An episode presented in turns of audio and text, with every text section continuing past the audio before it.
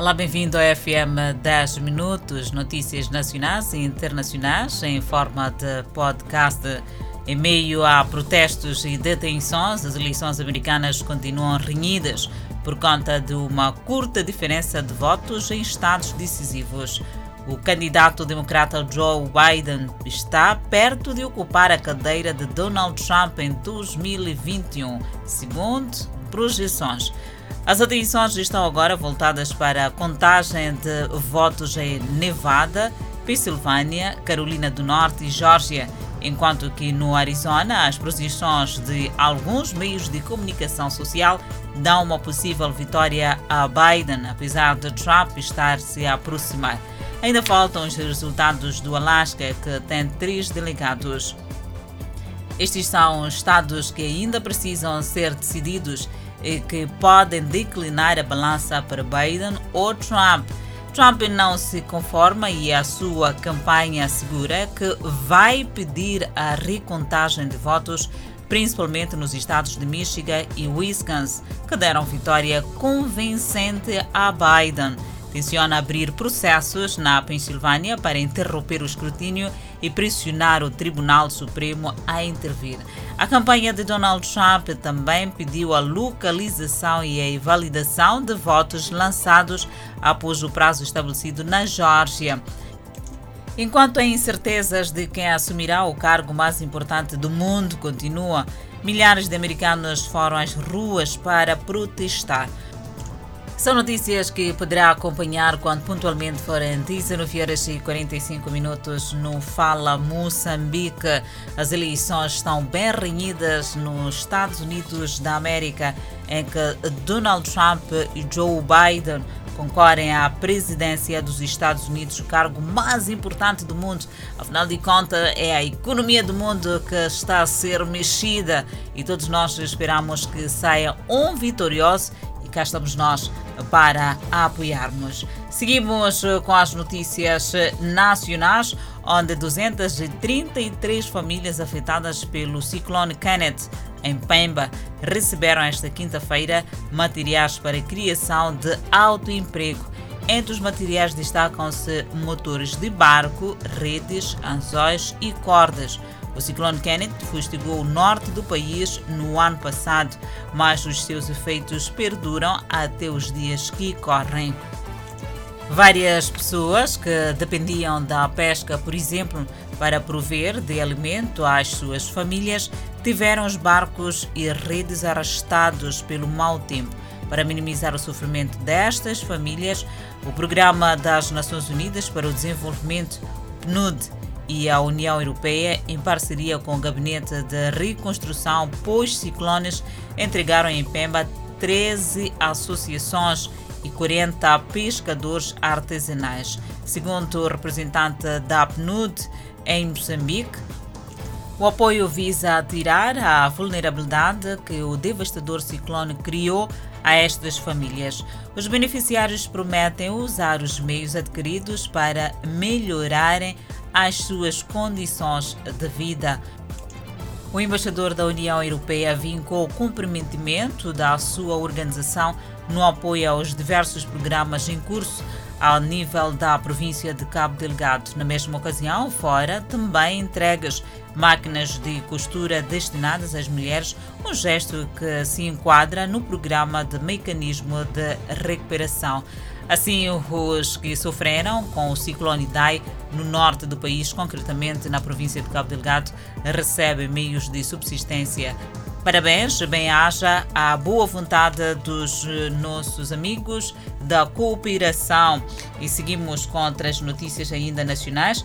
Mais de 600 famílias afetadas pelo vendaval que abateu a cidade de Chimoio receberam material de construção para erguer suas residências que foram destruídas pelo mau tempo.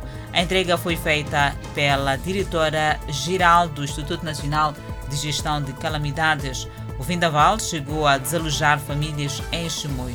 O rastro da destruição continua visível, as famílias afetadas serão apoiadas.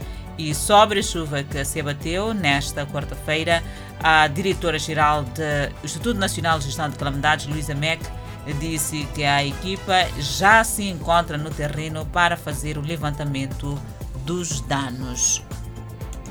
A informação continua a fluir e desta feita seguimos para o centro do país, no distrito de Quelimane, onde mais de 80 escolas primárias do segundo grau, existentes apenas 50 é que arrancaram com as aulas para a sétima classe, sendo que as restantes ainda não reúnem condições para lecionar por falta de alguns materiais para prevenção da Covid-19, bem como a inexistência de sanitários escolares.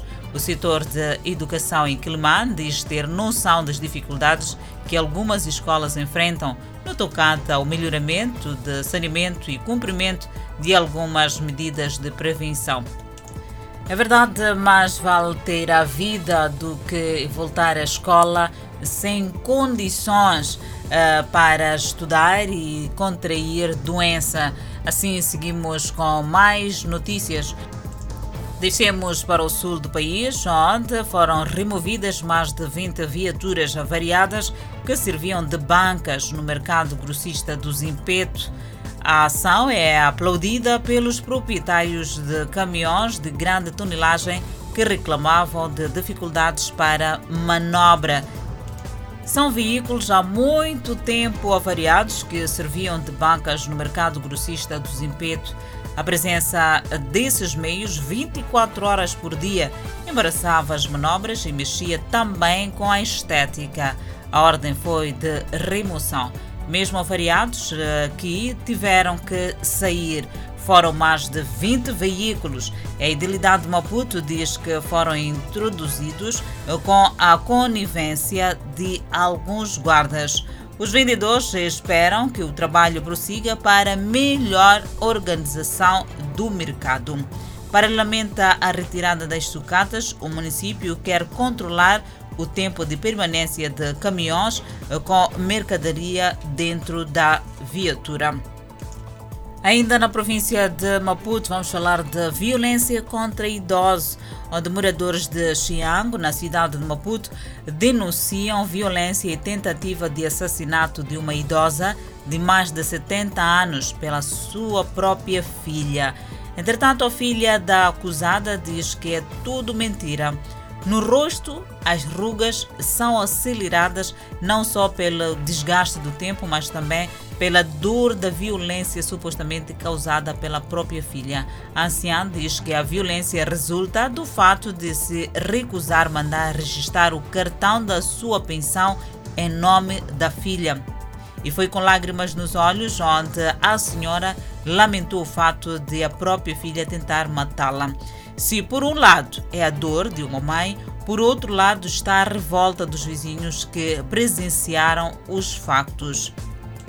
É uma informação bastante triste esta violência contra o idoso. Voltamos a falar das eleições nos Estados Unidos da América, onde esta quinta-feira residentes de Pequim acompanharam atentamente a contagem de votos nos EUA. Enquanto a contagem de votos continuava, os residentes de Pequim assistiam esta quinta-feira com uma mistura de curiosidade e entusiasmo. As relações entre os Estados Unidos da América e China caíram ao seu nível mais baixo em décadas em meio a uma série de conflitos sobre a pandemia da Covid-19, tecnologia, comércio, segurança e espionagem.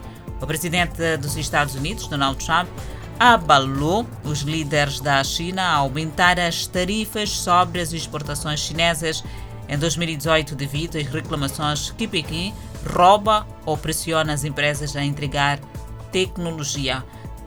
Tanto os republicanos quanto os democratas criticam o histórico comercial de Pequim e sua postura em relação a Hong Kong, Taiwan e às minorias religiosas e étnicas no Tibete e Xinjiang. Esta é a corrida nos Estados Unidos, eleições estas que estão renhidas e vamos continuar a acompanhar atentamente. É só acompanhar das nossas redes sociais.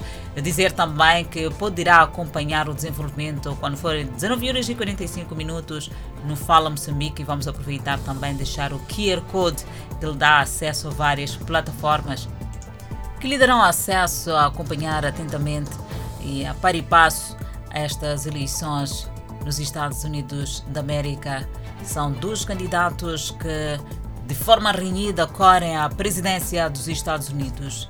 A pergunta que não quer calar: quem chegará à Casa Branca? Acompanhe o desenvolvimento quando pontualmente forem 19 horas e 45 minutos. Adelaide Isabel e Clemente Carlos. Até lá.